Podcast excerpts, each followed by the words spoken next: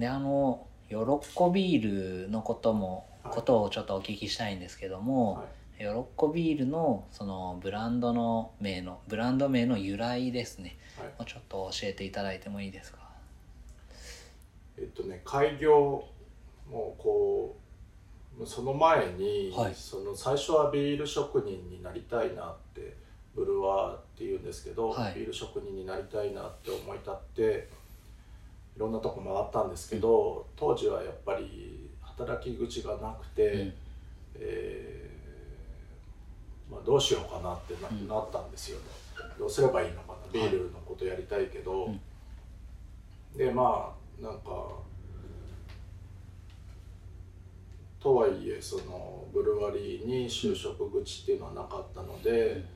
えーっとまあ暮らさなきゃいけないので違う仕事をしていたんですけど、えーそういう時期に東北の震災とか、うん。えーいろんなことがあってまあなんかそのもう待ってるよりも自分で始めた方が早いんじゃないかっていうすごい短絡的な考えですけど、うん。えーそう思い立ってでもう一気に開業へこうシフトしていくんですね、はい。それまではどこかで働きたいなっていうのだったんですけど、もう自分でやろうっていう風になった、えー時期があってでその頃にじゃあやるんだったら屋号は何にすればいいんだろうっていうことで、えーっとまあ多分ずっと半年とか1年ぐらいうん。こうなんとなく考えていてその時になんか「よろっこビール」っていうのが思いついたという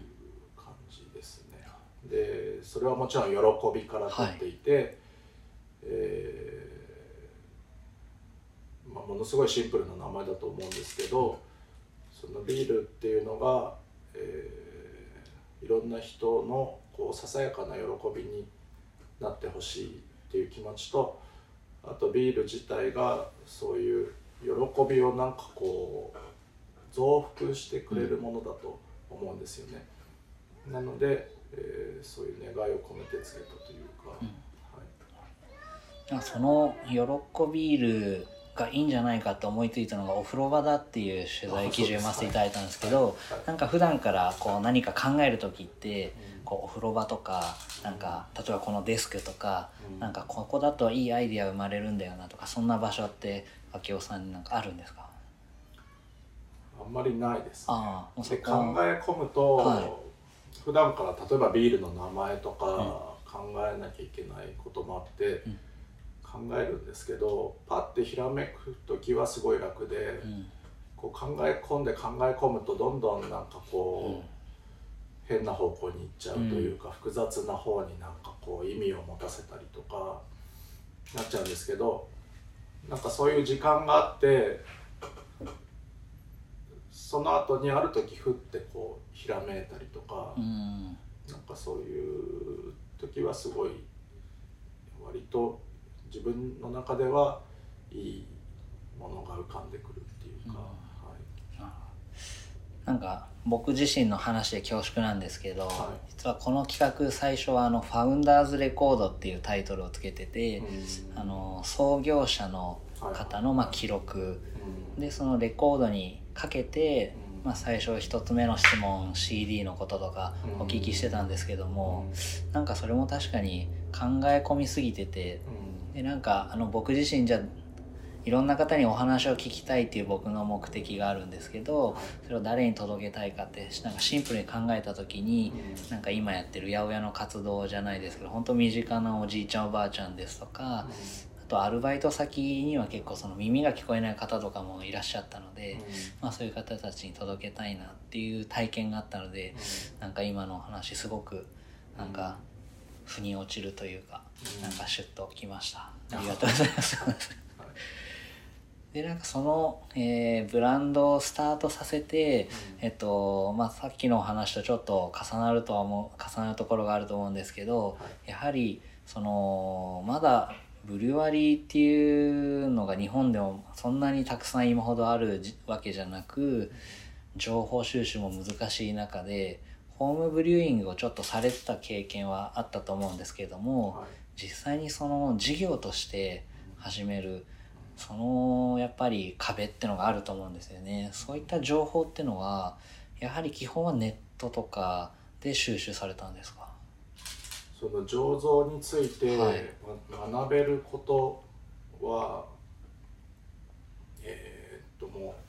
うネット上にあるものは、うん。極力全てこうす吸い取ろうと思ったというか、はい。なので、えーっとっていうのはそのビールに関する、えー例えば書籍とか、うん。そういうものって日本ではまあそのビールの楽しみ方だったり、例えばヨーロッパにはこういうビールがありますとかっていう本はいっぱいあるんですけど、ビールの醸造方法とかっていう本はかなり数が少なくて、なのでそういうものをこう学ぼうと思うとどうしても英語の本あるいは英語圏のインターネットから情報を得ることしかできなくて、なのでそういうものからすごく、うんまあ、学んだというよりは情報を得たみたいな感じですかね。なるほど。はい。それであの最初にこう購入されたあのタンクではい。始めて、はい。あのでそれがちょっと後々大変なことになるそれは商売の規模としてうん。ちょっとタンクが小さかったっていうことなんですかね。はい。なんかそういったところも含めてなんですけどなんかこの2012年に「喜び色」をスタートさせてちょっとこれは本格的にまずいなみたいなピンチとかってのはあったんですか？今までに。ちょっと。ずっとピッチみたいな感じでしたね。はい。はい。それはやはり逗子とか鎌倉での認知度っていうのはもう結構前からすごいあったと思うんですけれどもそれはあれだやっぱ作る量まあそのなんですかね作る量がちょっと少なくしかできないから収入が少ないって意味でのピンチが続いていたっていうことなんですかね。そうですね。なのでそういうビジネスとしてはい。こう継続するっていうことが、美味しいビールを作るっていうこととまたちょっと別のベクトルであると思うんですけど、はい。えーっとそれが全然、えー目論みが甘かったというかうん感じなので開業してからずっと苦労の連続だったっていう感じですね。なるほでそれはやっぱりさっきの話に戻るんですけど、どはい。そのどこかでちゃきちんと修行した経験というかその業界の中で何年か過ごしたっていうことがなかったので、なんかそういう商売の適正な規模ってあると思うんですけどそれが全然分かってなかったというか、なるほど。そのピンチを何ですかねこう切り抜けるっていう時に例えばなんですけどその今はこう豊富なこちらに引っ越しをされて規模も大きくなってきて、そういったその逗子であったその問題点とか解決されてると思うんですけれども多少。はい。でそのまあこっちに移動されるにあたってあのミノービールさんからタンクを譲り受けるとか、そういうのもあったじゃないですか。はい。でそのようになんか仲間をすごくうん大切にされているなんか文文化がこう明夫さんの周りってすごい多いように感じていたんですね。そのミノービールさんもそうですしあとは花井祐介さんもそうですしなんかそういったのはえっとなんかコツというか仲間を見つけるコツとかあとはなんかどういった付き合い方をしてこう大事にされてきたかとかなんかそういうまあ友人付き合いのコツじゃないんですけどなんかそういうのって明夫さんのなんかあったりしますか？うーん。なんか難しい すいません。いやなんかこういうのってこう言語化するものでもないと思うんですけれどもこのクラフトビール業界がみんなそういったこうなんていうんですかねいい風通しがいい業界なのかでももともとこう明夫さんが地元を大事にされてるのでそういった地元のアーティストさんに協力してもらってっていうのは入り口だと思うんですけれどもなんかあの B&B でもそうですけどもあの順平さんですかねあの一緒にやられてたりとかなんか明夫さんのことをこう調べさせていただくとこう必ずこう周りに仲間とか協力してくれる友人とかなんか出てくるイメージがあってですね、その人から愛されるもしくは多分秋夫さんが愛してるからだとは思うんですけども、そういったのって何かそれはもう昔からなんですか？友人っていうか友達はもう昔学生時代とかがすごい多い感じそれとも少ないけれどもなんか一人一人がすごい深い関係だったりとかっていう感じなんですかねうんいやちょっと分かんないですね。あ。んまり客観的に見たことないですけどだけどやっぱり友達はすごい大事、えーだっていうのはそこにあんまり理由はないと思うんですけど、友達とかはすごい大事だなとは思っていて、うん、でまあその商売においても喜ビールがそのさっき言ったみたいな、まあ、ピンチの連続というかそもそもなんか普通だったら失敗してるんじゃないかなっていう気もしなくはないんですけどなんとか生き延びてこれたのは本当にその周りの人に助けてもらったりあと周りの人がこう面白がって、まあ、こういうこと始めたんだって言って応援して、まあ、それを飲んでくれたり買ってくれたりしてくれたからだと思うので、そうだからなんか、うん、あんま答えになってないかもしれないですけどいやいやちょっと僕なんのかそういはうこう垣根を減らすっていうか。いうん。減らした方が多分面白いことが起きるし、うん、っていう雰囲気はこの辺は結構あるんですよねやっぱり。なるほど。はい、だしコミュニティもすごいしっかりあって、まあ、例えば誰かが困ってたら助けてあげよううん。とか、まあ、時間があるなら手伝ってあげようとか、うん、そういう空気感がもともとあるのかなって、うん。別に僕がどうこうとかじゃなくて、なるほど。はい、っていう気はします。あとやはりその喜ビールさんのビビールにはこう地元のなんていうんですかね果物とかはい。あと梅っていう農作物とかうん。たくさん使われてるイメージがあるんですけどもはい。なんかやっぱりそういったのもうんそういったつながりで紹介とかうん。あとは秋代さんがこうここの例えば柚子を使わせてほしいとかうん。なんか開拓をしていったりとかうんそういったのはなんかもうどっちも両方あったんですか？開拓もしたし紹介もあったしみたいな。で地元のなんかものをたくさん使うようになってったっていう感じなんですかね。うん、そうですね。すごい自然な流れで、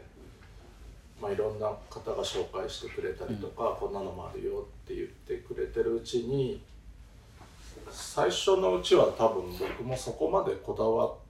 りなかったのかもしれないんですけど、例えば何かのスパイスをビールに使いたいって思ったら、じゃあどっかから取り寄せればいいやって思ってたかもしれないんですけど。なんかそういう地元でいろんなものが手に入るのに、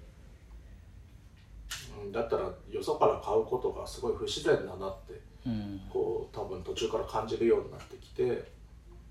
それからなるべくそういう復元料みたいのは地元のものだけを使おうっていう、まあ、100%じゃないんですけど、ある程度そういうなんか縛りを設けてるような感じになってますね。ああなるほど。なんかこう市場のものじゃないとうん。こういわゆる味がうん。なんていうんですかね一定にならないのも僕は魅力だと思うんですね。今年の例えば柚子はすごく酸味が強いねとか今年の柚子はなんか甘さがしっかりしてるねとかっていうのがなんか地域のものとかあの近所の農家さんが作ってくれたものを食べさせてもらうなんか魅力だっていうふうに僕個人は思うんですけれどもはい。それを何ていうんですかねこう良しとしない、まあ、一般のお客様もいらっしゃるじゃないですか。なんかまあ要はスーパーでいつもと変わらないあのビールを買うみたいなお客様も多いと思うんですけれどもそのヨロッコビールは同じ例えばカルティベーターでも今年と去年とでいい意味で味が違ったりするのが楽しみだと思うんですけどもなんかそういうのはなんか皆さんお客様の方がなんか自然となんかこう楽しんでくれているのかそれともなんかご意見をいただいてちょっと難しいなって思ったこととかなんかそういったことってありましたかね？うまく伝わってないの、えー伝えられないの？えっとその味の変化が一定にならないこともあるじゃないですか。クラフトビール。はい。それでなんか困ったこととかなんかお客様からいただいた意見をいただいたとかそういうことってありますかね？うん。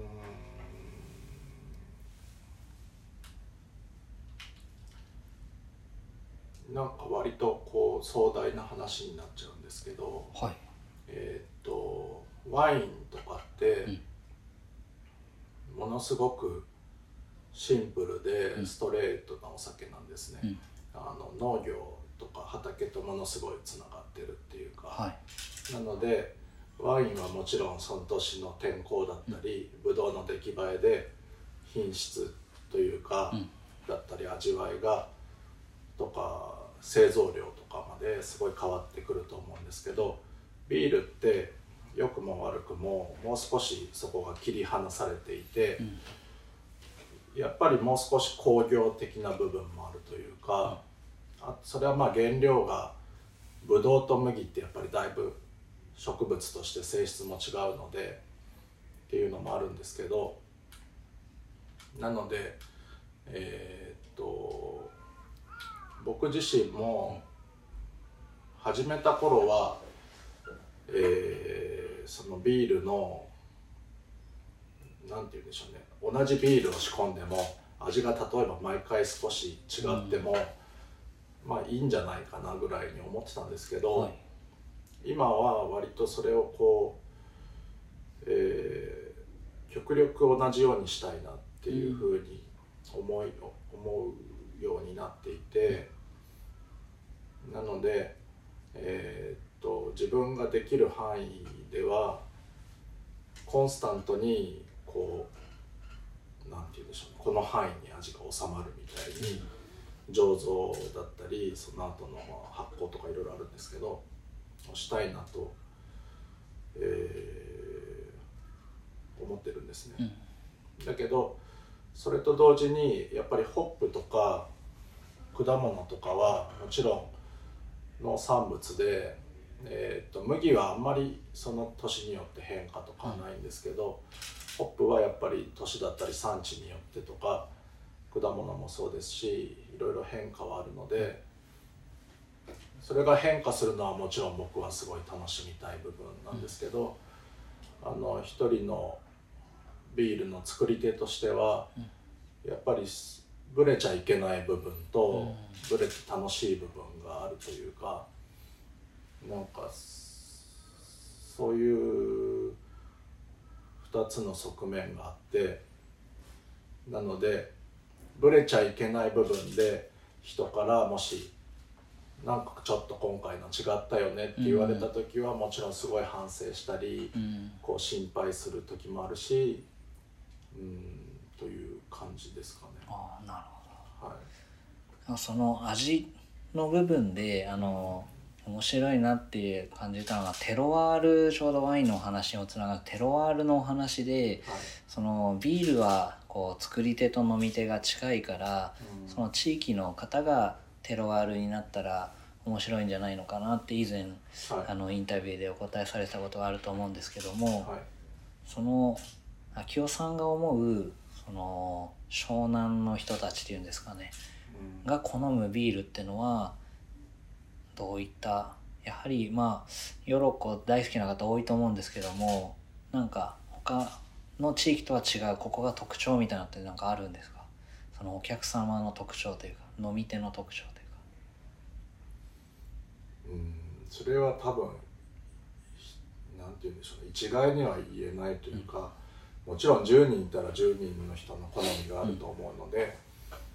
細かい味についてはあんまりそういうのはないと思うんですけどもえっ、となんかスタンスとしてはこの辺りの人は、えーなんて言うんでしょうね。ちょっと考えていいですか、はい。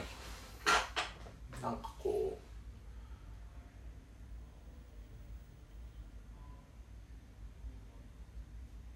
う目がやっぱり超えてるっていうか、うんこうなんか一過性のすごい話題だけのものとか、なんかそういうものにはあんまりなびかなくて、なんかしっかりとそのものづくりのなんか背景とか、うん、なんかそのスタンスとかそういうことをやっぱり大事にしてくれるような気がします。はい。なんかそういったお客様の意見をたくさんいただきながら、はい。こう製造当初とすごくいい意味でこう成長したなっていう定番のビールってあるんですか？その変化って言ったら、まあ、ネガティブに聞こえるかもしれないですけどネガティブな意味ではなくてそのお客様との今年こんな味が好きだったよとかその明夫さんがぶれちゃいけない部分は大事にしながらそのなんていうんですかね毎年あのこのビールが今年もできましたっていう風に定番のビールが何本かあると思うんですけどもこう徐々に成長してきたなとかなんか昔と味は結構変わってるんだけれどもなんかいい味わいになってきたなみたいなそんなビールってありますか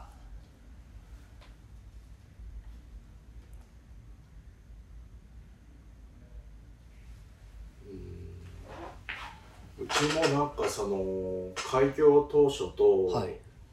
多分作ってるビールはだいぶ変わったと思うんですよね。うん。っていうのはやっぱりその醸造所も規模が大きくなってきて、うん、なんかより普遍的なものを作りたくなってきたというか、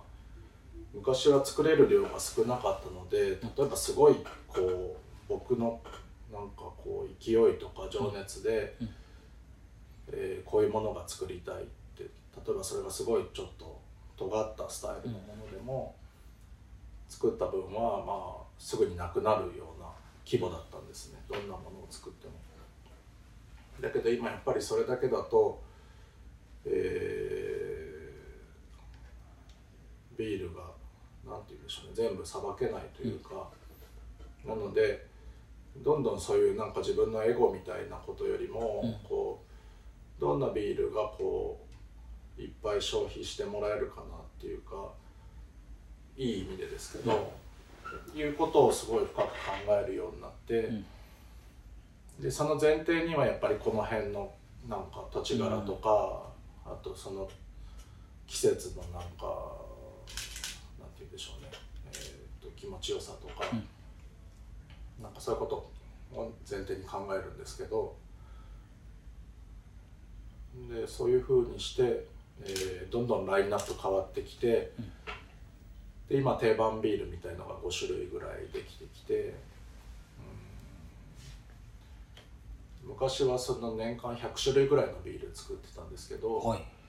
今多分20種類ぐらいしか作ってなくて、はい。でその定番の5種類をなるべくこう1年を通して供給したいっていうふうにも思ってたりとか、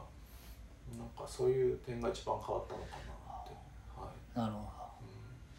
それはあのスローガンで掲げられてあのドリンクローカルっていうはい。あのすごい僕も好きな言葉なんですけども、はい。やはり地域の方とたくさん触れ合ってこちらでもあの、まあ、今はコロナの影響でだと思うんですけどあのパブを開いたりとかあの、はい。タップタップルームっていうんですかねを開いたりとかやられてたと思うんですけどやっぱそういうふうに地域の方と触れ合うことでちょっとずつ考えがそういうふうになっていったっていう感じなんですかね。うん、そうですね。なんか時間の経過とともにそうなってきたというか、